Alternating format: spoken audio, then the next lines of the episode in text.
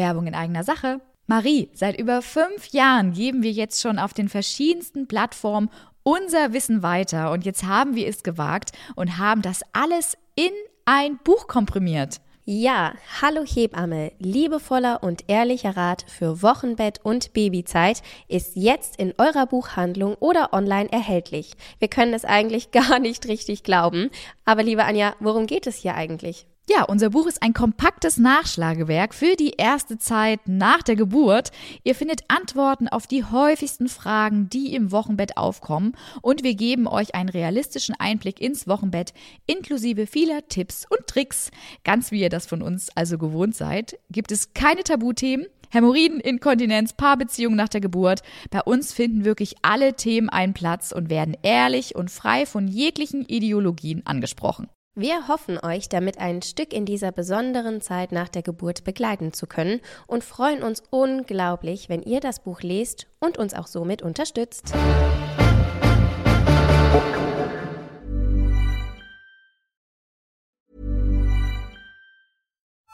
But you.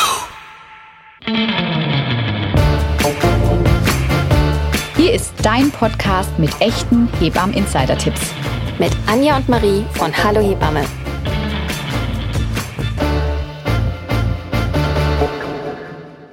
Herzlich willkommen zu unserer elften Folge von unserem Hallo Hebammen Podcast. Schön, dass ihr wieder alle mit dabei seid.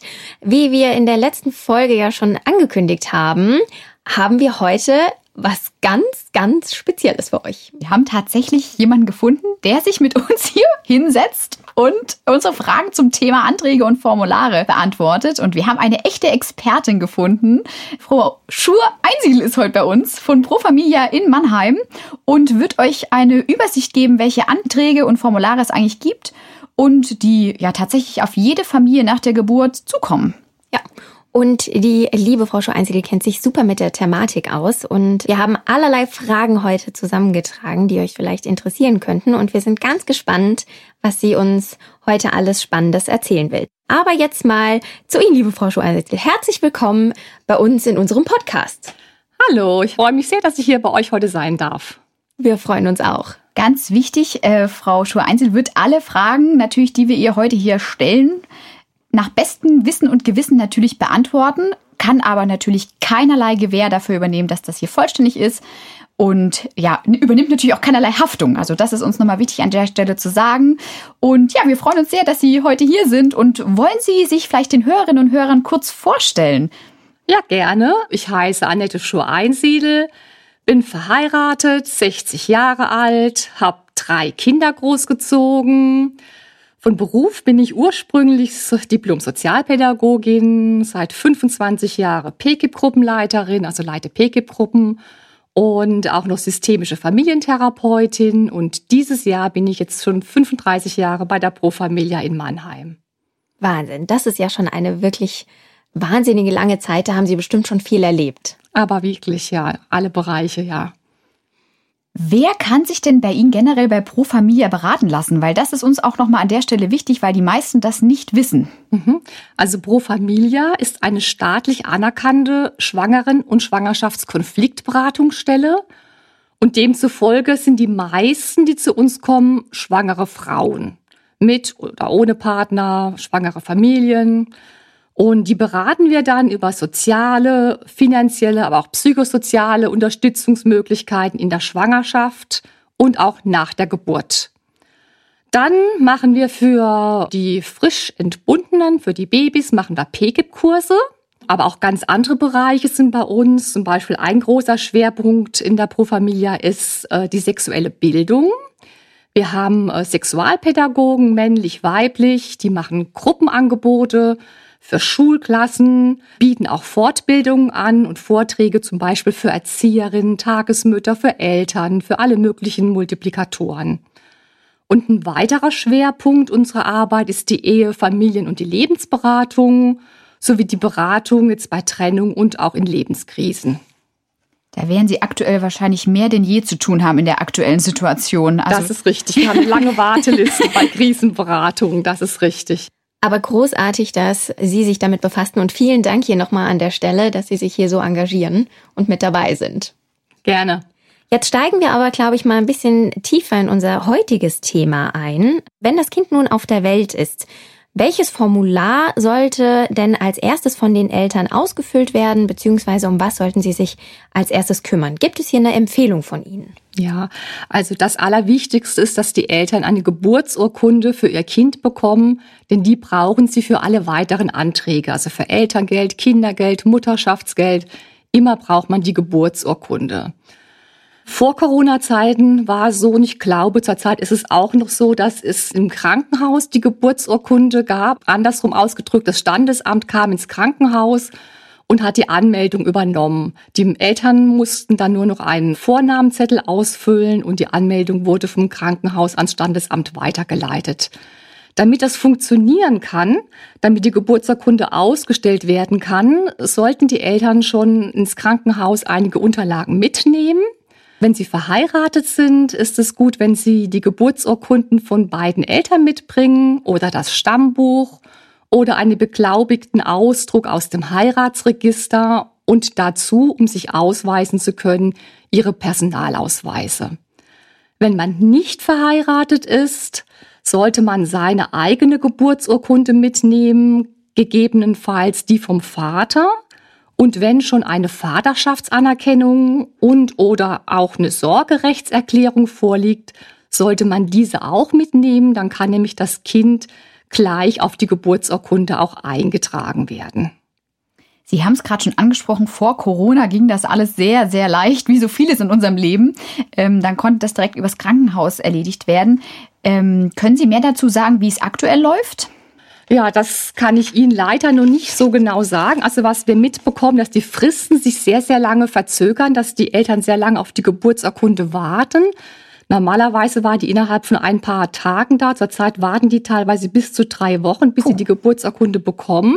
Mhm. Ich kann es Ihnen nicht sagen, ob das jetzt noch im Krankenhaus so geht oder ob die selber aufs Standesamt gehen müssen, um das Kind anzumelden. Da bin ich jetzt nicht ganz genau informiert. Das also sollte man sich hier eigentlich ja. vor Ort dann ähm, auch mit in der Gemeinde oder Standesamt, das für einen zuständig ist, am besten einfach nochmal informieren und nachfragen, dass man hier auf der sicheren Seite ist. Auf jeden Fall, ja, auf jeden Fall. Ähm, bei den Geburtsurkunden ist es so, muss man auch wissen, also wie viel Geburtsurkunden brauche ich eigentlich? Es sind nämlich nur drei kostenlose Geburtsurkunden dabei. Die sind gedacht für Elterngeld, für Kindergeld und für die Krankenkasse, fürs Mutterschaftsgeld. Und wenn man weiß, ich brauche vielleicht noch mehr Geburtsurkunden für andere Stellen, muss man die extra beantragen und auch extra bezahlen. Der Preis liegt ungefähr so bei 12 Euro pro Geburtsurkunde, außerhalb diesen drei kostenlosen. Sie haben schon einige Anträge jetzt gerade in dem Zusammenhang genannt und natürlich auch einen relativ langen Zeitraum, drei Wochen aktuell, die es benötigt, bis die Geburtsurkunden überhaupt bei den Familien sind. Gibt es denn Dinge, die man bereits erledigen kann, ohne dass man die Geburtsurkunde ausgestellt bekommen hat? Ja, also was man auf jeden Fall erledigen kann oder mach, auch machen sollte, ist diese Anmeldung der Elternzeit. Also Elternzeit muss ja beim Arbeitgeber schriftlich sieben Wochen vor Beginn angemeldet werden. Und da eine schwangere Frau, wenn sie vorher gearbeitet hat, acht Wochen Mutterschutz oder Mutterschaftsgeld bekommt, würde es für sie bedeuten, dass spätestens eine Woche nach der Geburt diese Anmeldung der Elternzeit beim Arbeitgeber liegen soll. Also das kann sie auf jeden Fall vorher machen. Und was, was man auch machen kann, sind die Elterngeld- und Kindergeldanträge mal so weit auszufüllen, dass nur noch die Geburtsurkunde beigelegt werden muss. Hm, Nochmal ganz kurz bei der Elternzeit zu bleiben. Wer hat denn Anspruch auf Elternzeit? Also Anspruch auf Elternzeit haben sowohl die Mutter als auch der Vater, wenn sie Arbeitnehmer sind und Voraussetzung ist, dass sie ihr Kind selbst betreuen und dass sie mit ihrem Kind in einem Haushalt leben. Elternzeit kann man in jedem Arbeitsverhältnis nehmen, also bei Befristeten, bei Vollzeit, Teilzeit, auch bei Minijobs oder auch wenn man zum Beispiel in Ausbildung ist, kann man auch die Ausbildung zum Elternzeit äh, nehmen, unterbrechen. Nochmal, ähm, das ist wirklich total interessant. Super, dass Sie uns das hier gerade nochmal so ein bisschen verdeutlicht haben. Eben gerade bevor ähm, ich die Frage gestellt hatte, ähm, haben Sie nochmal gesagt, dass man auch paar Anträge schon mal vorbereiten kann. Wo bekommt man diese Anträge eigentlich her? Mhm. Also ich empfehle immer den Eltern, dass sie das Elterngeld und den Kindergeldantrag schon mal vor der Geburt äh, sich aus dem Internet herunterladen. Also es gibt ein Familienportal von der Bundesregierung, kann man sich das runterladen. Oder in Baden-Württemberg auch über die L-Bank, die Homepage von der L-Bank. Die hat den Elterngeldantrag und über die Kindergeldkasse Baden-Württemberg kriegt man den Kindergeldantrag, da kann man sich das runterladen. Vor Corona konnte man die sich auch bei den Bürgerdiensten holen. Das ist, denke ich, jetzt auch ein bisschen schwierig. Mhm. Sie haben gerade schon so schön aufgegliedert hier für uns, wer denn eigentlich Anspruch alles auf Elternzeit hat. Gibt es noch irgendetwas, was man generell zur Elternzeit wissen sollte, jetzt vielleicht mal vorab schon? Ja, also Elternzeit ist ein wichtiges Thema. Also ganz wichtig ist, dass man bei dieser Erstanmeldung der Elternzeit sich für die nächsten zwei Jahre nach der Geburt des Kindes festlegen muss. Und diese Äußerung auch verbindlich ist dem Arbeitgeber gegenüber und nur noch mit Zustimmung des Arbeitgebers geändert werden kann. Das heißt zum Beispiel, dass man genau definieren muss, wie diese zwei Jahre äh, gestaltet werden sollen. Dass die Mutter zum Beispiel schreibt, ähm, sehr geehrter Arbeitgeber, Arbeitgeberin, ich teile Ihnen mit, ich gehe in Elternzeit nach dem Ende der Mutterschutzfrist ab dem so und so vielten des Datum bis zum zweiten Geburtstag meines Kindes. Das erste Jahr bis zum ersten Geburtstag bleibe ich ganz zu Hause. Ab dem so und so vielten Datum komme ich mit 20 oder mit 25 Stunden wieder. Bis zum 18. Lebensmonat, dann komme ich mit so und so viel Stunden. Also die genaue Definition, wie man plant, diese zwei Jahre zu gestalten, muss bei dieser Erstanmeldung des Elternantrags äh, dem Arbeitgeber dargelegt werden. Und wie ist das jetzt, wenn, manchmal kann man ja doch nicht alles so genau planen, auch wenn man eigentlich schon eine recht konkrete Vorstellung hatte, wenn man dann doch in dieser Zeit sagt, nee, ich kann mir vielleicht vorstellen, doch mehr zu arbeiten oder vielleicht sogar weniger. Gibt es dann eine Möglichkeit, dass man das nochmal ändern kann oder steht das dann fix geschrieben und muss auch so durchgezogen werden? Ja, da ist man dann so ein bisschen vom Gutwill des Arbeitgebers abhängig. Also wenn der Arbeitgeber zustimmt, ist es gar kein Problem, aber es gibt auch wirklich Arbeitgeber, die haben dann für diesen Zeitraum befristete Arbeitskräfte eingestellt und lassen dann nicht mit sich reden und dann kann man eben auch da gar nichts ändern. Also gut für euch alle da draußen zu wissen. Macht euch da wirklich genau Gedanken, nehmt euch auch die Zeit, geht da in euch und kalkuliert so, dass das wirklich dann passt. Und ähm, gilt das auch für den Vater? Also jetzt hatten wir es ja die ganze Zeit von der Mama. Ähm, also gilt es auch für den Papa, wenn der jetzt sozusagen Elternzeit einreicht, dass der dann genau sagen muss, dann und dann gehe ich mit in Elternzeit? Ganz genau. Auch der Papa, der werdende Vater oder der Vater ist verpflichtet, dem Arbeitgeber bei der Anmeldung seiner Elternzeit die Monate bis zum zweiten Geburtstag genau zu definieren, wann er Elternzeit nehmen möchte. Und auch da ist es verpflichtend und nur mit Zustimmung des Arbeitgebers zu ändern. Okay, also sollte man sich auch gemeinsam hier wahrscheinlich Gedanken darum machen, wie die ersten zwei Jahre aussehen sollen. Das wäre sehr empfehlenswert, wobei ich immer wieder feststelle, gerade wenn es das erste Kind ist, dass es für die Eltern noch gar nicht vor planbar oder absehbar ist, wie das ist, ähm, kann ich nach einem Jahr wieder arbeiten gehen. Sie wissen nicht, wie entwickelt sich das Kind. Sie wissen nicht, also das große Problem bei uns in Mannheim ist vor allem, kriege ich überhaupt einen Kita-Platz? Mhm. Und damit schon planen zu müssen, wie sieht es aus nach einem Jahr oder nach anderthalb Jahren. Also das ist schon eine schwierige Situation für die jungen Eltern. Das glauben wir. Das können wir, kann ich noch sehr gut nachempfinden. hat mir einige schlaflose Nächte bereitet. Genau, Sie haben vorhin schon bereits erwähnt, dass man eben die Geburtsurkunde benötigt, um dann das Elterngeld zu beantragen. Welchen Zweck erfüllt denn eigentlich das Elterngeld und ab wann bekommt man das und für wie lange eigentlich? Also Elterngeld und Elternzeit sind erstmal zwei unabhängige Punkte. Also Elternzeit meldet man ja bei dem Arbeitgeber an und man hat als Arbeitnehmer Anspruch bis auf drei Jahre Elternzeit bei der Geburt des Kindes. Und man kann diese Frist nehmen, wie man möchte. Man kann tageweise Elternzeit nehmen, man kann unterbrechen bis zu zweimal. Also das ist so, äh, das ist der Arbeitgeber als, als Ansprechpartner und Elterngeld bekommt man von der Elterngeldstelle. In Baden-Württemberg ist es die L-Bank. In jedem Bundesland ist es eine andere Stelle, die das Elterngeld ausbezahlt. Und äh, Elterngeld hat man ähm, einen Anspruch prinzipiell von zwölf Monaten. Und äh, da, der Partner kann auch noch zwei Monate nehmen. Also diese zwei Partnermonate kann nicht die andere Person nehmen. Und also man hätte zusammen 14 Monate, die man sich aufteilen kann, wenn man jetzt ein Paar ist. Und wenn man alleinerziehend ist, dann kann man diese 14 Monate auch alleine nehmen. Gibt es nur diese Form des Elterngeldes? Ich glaube, das heißt Basiselterngeld, wenn ich mich da recht entsinne. Mhm. Ähm, Gibt es noch eine andere Möglichkeit? Genau, Elterngeld kann man äh, in Form des Basiselterngeldes nehmen. Das würde das bedeuten, was ich eben erklärt habe, mit den insgesamt 14 Monaten. Dann gibt es auch noch Elterngeld Plus. Elterngeld Plus bedeutet, man bekommt nur die Hälfte des Elterngeldes, aber über einen doppelten Zeitraum. Man kann beide äh, Formen des Elterngeldes auch miteinander kombinieren. Man kann zum Beispiel sagen, ich nehme einige Monate Basiselterngeld und ich nehme ein paar Monate Elterngeld plus. Also das kann man äh, wunderbar kombinieren, wie das mit der Familie auch geht. Von welchen Summen reden wir denn hier eigentlich? Also das kann man äh, nicht so pauschal sagen. Ungefähr ist das Elterngeld 65 Prozent des Nettoeinkommens, das man im Jahr vor der Geburt bekommen hat. Aber das ist nur so überschlagen. Es gibt beim Familienportal einen ganz guten Elterngeldrechner. Da kann man mal reingehen auf dieses Portal kann eingeben, was man verdient hat und kann sich so überschlagen, ausrechnen lassen, wie viel Elterngeld man ungefähr bekommen würde und ob es rentieren würde, das als Basiselterngeld auszuzahlen oder ob es überhaupt rentieren würde, die Hälfte nur über einen doppelten Zeitraum sich auszahlen zu lassen. Wie sieht es denn eigentlich aus, wenn man, Sie haben jetzt so schön schon beschrieben, wo man die Unterlagen herbekommt und wie man das jetzt beantragen kann. Wie sieht es denn jetzt eigentlich damit aus? Man hat diesen ganzen Stapel an Formularen jetzt vor sich liegen und ist einfach völlig verzweifelt. Gibt es da eine Möglichkeit, wo man sich Hilfe holen kann?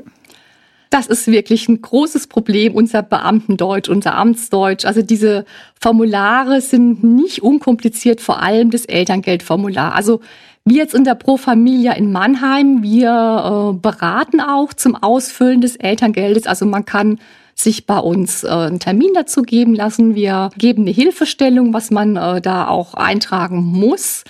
Oder auch eine ganz gute Beratung gibt es jetzt in Baden-Württemberg bei der L-Bank direkt. Die haben eine Hotline geschaltet. Da kann man auch wunderbar sich zu einzelnen Punkten bei denen beraten lassen.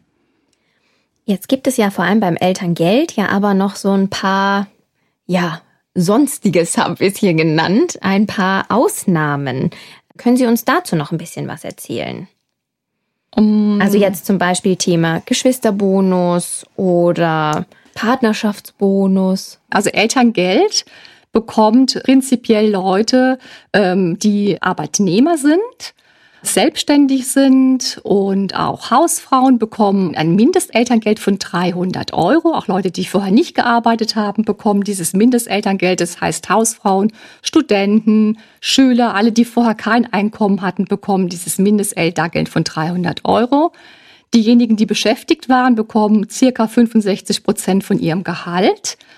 Und damit man äh, mit dem Partner auch wieder einen Berufseinstieg vielleicht äh, gut hinbekommen kann, hat der Gesetzgeber eine Form des Elterngeldes noch geschaffen. Das ist dieser sogenannte Partnerschaftsbonus.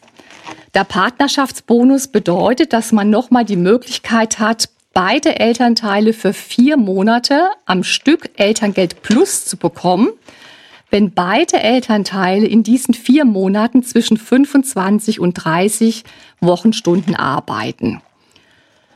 Dann haben Sie angesprochen den Geschwisterbonus, den gibt es auch. Also sollte das zweite Kind kommen, bevor das erste Kind drei Jahre alt ist, bekommt man einen Geschwisterbonus in Höhe von 10 Prozent des Elterngeldes und mindestens aber 75 Euro. Das ist sehr interessant. Also das wusste ich nämlich so auch nicht. Ähm, erst als ich mich hier so ein bisschen auf unsere Folge vorbereitet habe. Wir, wir kennen uns ja so ein bisschen mit aus, sind natürlich keine Experten so wie Sie. Aber als ich das gelesen habe, das fand ich wirklich sehr interessant vor allem mit Kinder drei Jahren. Also es gibt bestimmt viele Paare, die ein zweites Kind bekommen, bevor das Kind eben drei Jahre ist und ähm, können darauf zurückgreifen. Ja. Wird das angesprochen oder sind es dann extra Formulare, die man noch beantragen muss? Nein, das kann man alles in diesem normalen Elterngeldformular wird das eben angekreuzt auch dann. wo Sie jetzt gerade angesprochen haben, dass es doch viele Eltern äh, gibt, die ähm, innerhalb der ersten drei Jahre oder innerhalb der Elternzeit für das erste Kind äh, wieder schwanger werden und vielleicht auch das nächste Kind bekommen. Da gibt es noch einen kleinen Tipp. Man kann, wenn man in Elternzeit ist für das erste Kind, diese Elternzeit auch unterbrechen.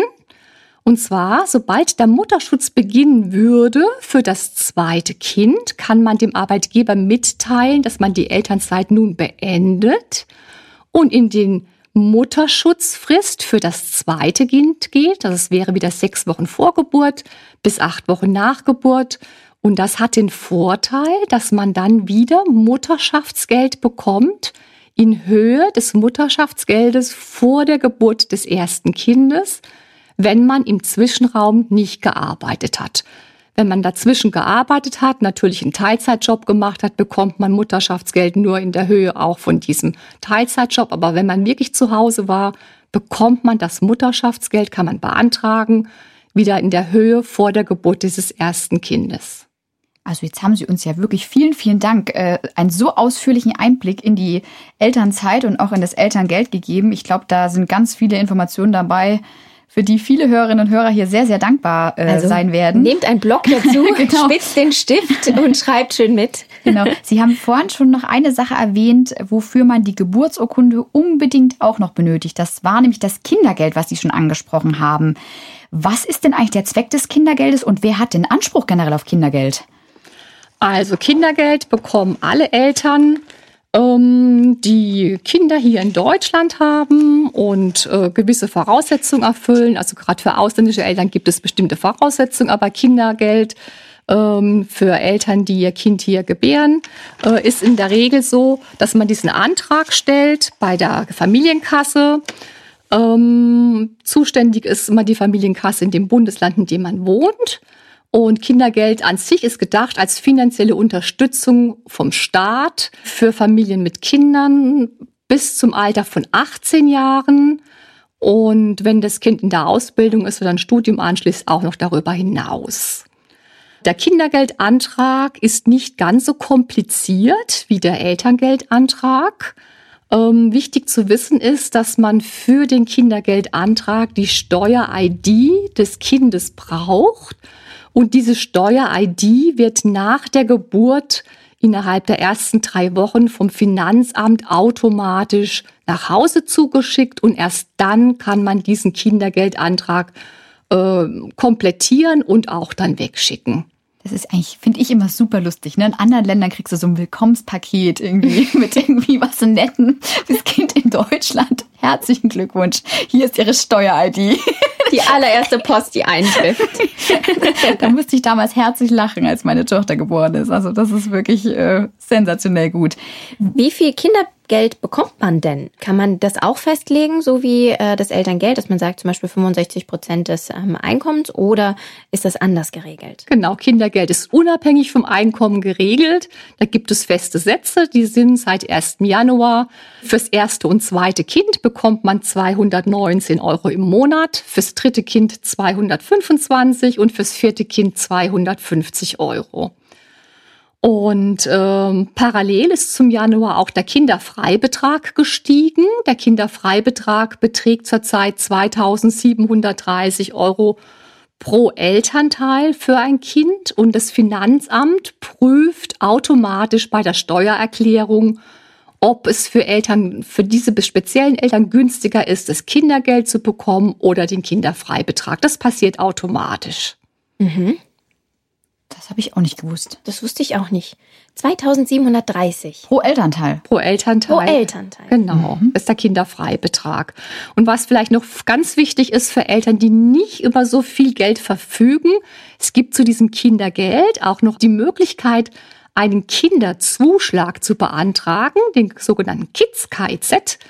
Den gibt es für Familien mit einem kleinen Einkommen, der wird individuell berechnet auch den Antrag bei der Kindergeldkasse gestellt. Und man kann dann im Höchstfall nochmal bis zu 205 Euro pro Kind dazu bekommen zum Kindergeld, wenn die finanzielle Situation der Familien so ist, dass man eben schlecht über die Runden kommt. Und dazu gibt es auch einen ganz guten Kids-Lotse, KIZ, Lotse der Familienkasse, kann man mal reingehen und kann sich ausrechnen, ob das für einen in Frage kommen würde, diesen Antrag zu stellen auch. Also ich bin wirklich, also selbst ich habe hier noch viel Neues heute gelernt. Sie haben wirklich schon so viel Licht jetzt in den Formulardschungel und auch Begrifflichkeiten-Dschungel gebracht. Äh, vielen, vielen Dank. Und eine Sache brennt mir als Mutter jetzt noch so wirklich auf dem Herzen, weil Sie das vorhin schon kurz angeschnitten haben. Und es geht nämlich um die tägliche Betreuung. Ja, dass einfach ganz viele Eltern sich mit dem Thema beschäftigen, schon bereits bevor sie schwanger werden, gefühlt inzwischen. Wie regelt man die Betreuung seines Kindes?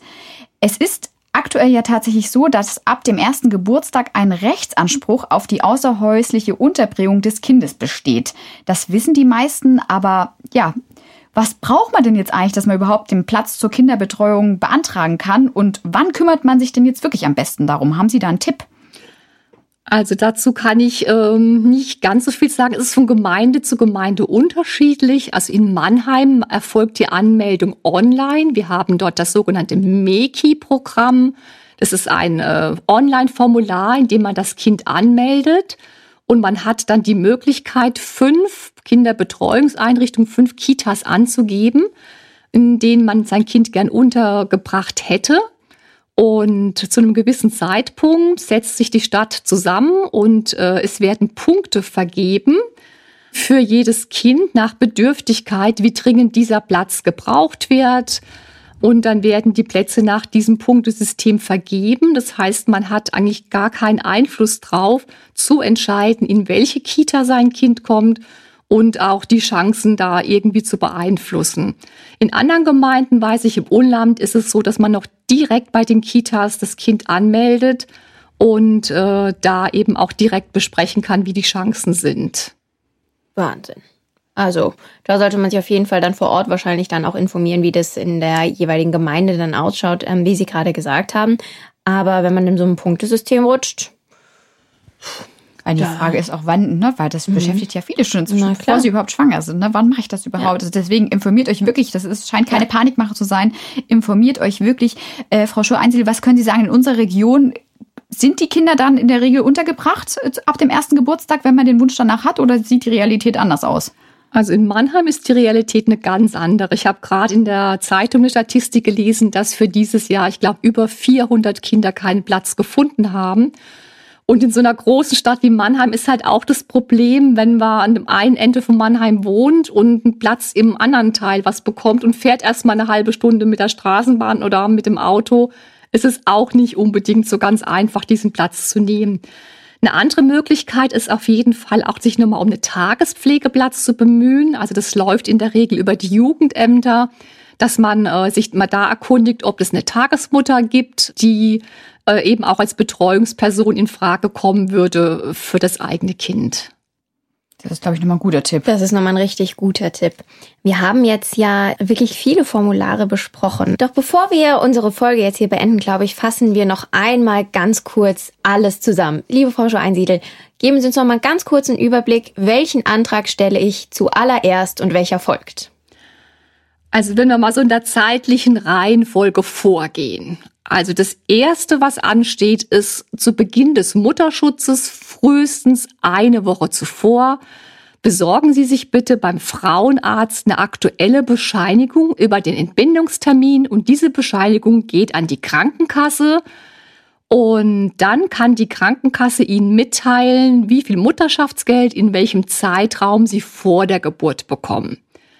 Dann nach der Geburt das Allerwichtigste ist, die Elternzeit anzumelden. Die muss nämlich spätestens eine Woche nach Geburt beim Arbeitgeber angemeldet sein. Das nächste ist, sobald Sie die Geburtsurkunden haben, die erste Geburtsurkunde sofort an die Krankenkasse zu schicken, damit die Krankenkasse Ihnen eine Bescheinigung ausstellen kann, wie lange Sie Mutterschaftsgeld nach der Geburt bekommen, in welcher Höhe, weil diese Bescheinigung muss im Elterngeldantrag beigefügt und auch eingetragen werden. Das heißt, den Elterngeldantrag können Sie erst wegschicken, wenn Sie diesen Schrieb von der Krankenkasse haben. Sie können sich vorstellen, das verzögert sich natürlich, wenn die Geburtsurkunde zurzeit zwei, drei Wochen braucht. Dann schicken Sie die an die Krankenkasse, bis von der Kasse die Bescheinigung kommt. Dann können Sie den Elterngeldantrag erst wegschicken. Und in der Regel dauert es auch eine Weile, bis der bearbeitet ist. Das ist auch wichtig nochmal zu wissen, dass es sein kann, dass sie nach dem Ende des Mutterschaftsgeld vielleicht einen Zeitraum haben, in dem kein Geld erstmal zufließt, weil der Elterngeldantrag und der Kindergeldantrag noch nicht bearbeitet ist. Also das erleben wir auch ganz oft. Einfach mal zu wissen, es kann passieren, es wird nachbezahlt, aber es kann sein, dass dazwischen erstmal eine Lücke ist, wo eben das Geld auch nicht zufließt, erstmal nachgezahlt wird. Ansonsten ist dann, wenn der, wenn das, das Schrieb da ist von der Krankenkasse, kann der Elterngeldantrag ausgefüllt werden. Für den Elterngeldantrag ist noch wichtig zu wissen, dass da auch ein Arbeitgeberbogen dabei ist, den der Arbeitgeber ausfüllen muss. Das heißt, auch nach der Geburt wäre es sinnvoll, möglichst schnell diesen Arbeitgeberbogen dem Arbeitgeber zukommen zu lassen, da trägt der Arbeitgeber ein, was sie verdient haben in dem Berechnungszeitraum. Und das ist dann die Berechnungsgrundlage für die L-Bank, wie viel Elterngeld oder für die Elterngeldstelle, wie viel Elterngeld ihnen ausbezahlt wird. Ja, dann ist der Elterngeldantrag weg, wenn die Steuer-ID gekommen vom Kind, dann können Sie den Kindergeldantrag ausfüllen und wegschicken und dann können sie erstmal durchatmen. Ich glaube, dann haben sie mal einen großen Batzen erstmal geschafft. Super. Vielen Dank nochmal für diesen Überblick. Sie haben ja hier jetzt gerade das Mutterschaftsgeld angesprochen. Dass das hier aber nicht ausartet, laden wir Sie doch gerne nochmal ein und besprechen vielleicht ein paar Formulare nochmal, die vor der Geburt vielleicht ausgefüllt werden sollte. Das müssen wir mal gucken, wie wir das machen. Aber ich glaube, heute belassen wir es dabei und ihr könnt uns auch gerne hierzu nochmal Rückmeldung geben. Also wenn ihr, wenn es euch noch interessiert, dass wir über das Mutterschaftsgeld oder ähnliches nochmal mehr berichten, dann ähm, kommentiert hier auch gerne nochmal, abonniert diesen Kanal von uns und lasst uns gerne eure Meinung dazu nochmal zukommen, denn sonst machen wir gleich nochmal eine zweite Folge draus. Vielen, vielen Dank nochmal an dieser Stelle für Ihre Zeit. Das war wirklich großartig, dass Sie heute hier bei uns zu Gast waren und somit unser erster Gast auch waren. Ja, das freut mich. Ich bedanke mich auch und ich möchte einfach nochmal alle Zuhörer doch nochmal darauf hinzuweisen, dass alle Schwangerschaftsberatungsstellen, die staatlich anerkannt sind, Beratungen zu diesem Thema kostenlos äh, anbieten bis das Kind drei Jahre alt ist. So lang sind die Schwangerschaftsberatungsstellen zuständig und ich möchte Sie wirklich ermutigen, äh, da auch Kontakt aufzunehmen, sich da auch individuell beraten zu lassen. Das ist, glaube ich, dann doch ein schöner Abschlusssatz. Definitiv. Wir freuen uns, dass ihr auch in der Folge wieder bis am Ende dabei geblieben seid. Und ja, hoffen, ihr konntet genauso viel mitnehmen wie ich, Marie, heute. Ja, also sensationell. Ich fühle mich Marita. jetzt direkt, als könnte ich ein Formular ausfüllen. Wie geht's dir? ja, sogar alle. Auf einmal. Wir hören uns in zwei Wochen wieder und freuen uns natürlich, wenn ihr wieder mit einschaltet. Bis dahin, bleibt gesund und bis bald. Eure Anja und Marie.